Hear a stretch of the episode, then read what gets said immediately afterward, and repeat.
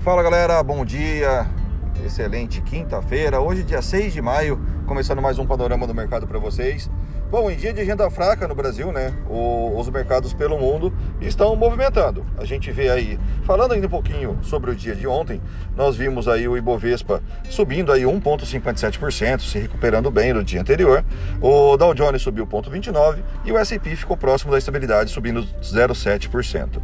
Bom, hoje tivemos aí Dow Jones batendo máximas históricas durante a madrugada, os futuros do, do, do Dow Jones, porém voltou à estabilidade aí com, com novo receio de aumento de inflação, com, com, com a nova questão do aumento dos juros sobre os rendimentos vinculados ao Tesouro Americano. Então isso acabou pesando as bolsas. Nesse momento trabalha na estabilidade também o S&P 500 subindo 0,08 e o Dow Jones subindo é, 0,11 neste momento.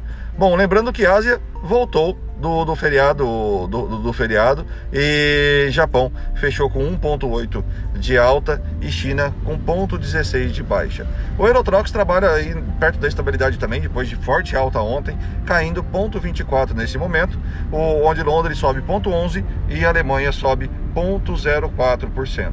O, falando das commodities de petróleo, o WTI sobe, cai 0,64 e o Brent cai 0,58, que é o petróleo que corresponde à cotação uh, que a Petrobras segue aqui.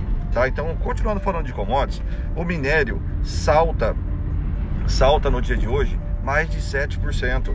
O, isso motivado, o, isso motivado pela, pela, pela briga é, entre Estados Unidos e Austrália. Para quem não sabe, a Austrália é a maior produtora de minério do mundo e, essa, e esse corte de relações é, diplomáticas entre China e Austrália, onde a Austrália acusa a China em relação ao, ao Covid-19, as investigações sobre a China, não sei por qual motivo, de ontem para hoje azedou isso e cortaram relações.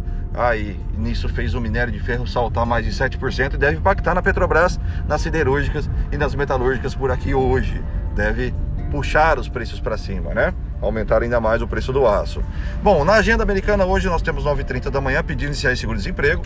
O... Depois, às 10 horas da manhã, nós temos o discurso do Williams, membros do FONC. O... E o mercado, às 12 horas, também continua com Bostic, Mester, Kaplan e assim por diante, fechando a agenda de hoje aí com, com os discursos de membros do FONC às 14 horas. Então, um dia de agenda bem fraca por aqui, ainda corre as, uh, ainda corre as, uh, os depoimentos uh, sobre a CPI da Covid. O, ontem foi um dia que bastante turbulento por lá. O, e vamos aguardar aí o, o mercado mostrar pra gente o que é para ser feito e não nós queremos mostrar para o mercado.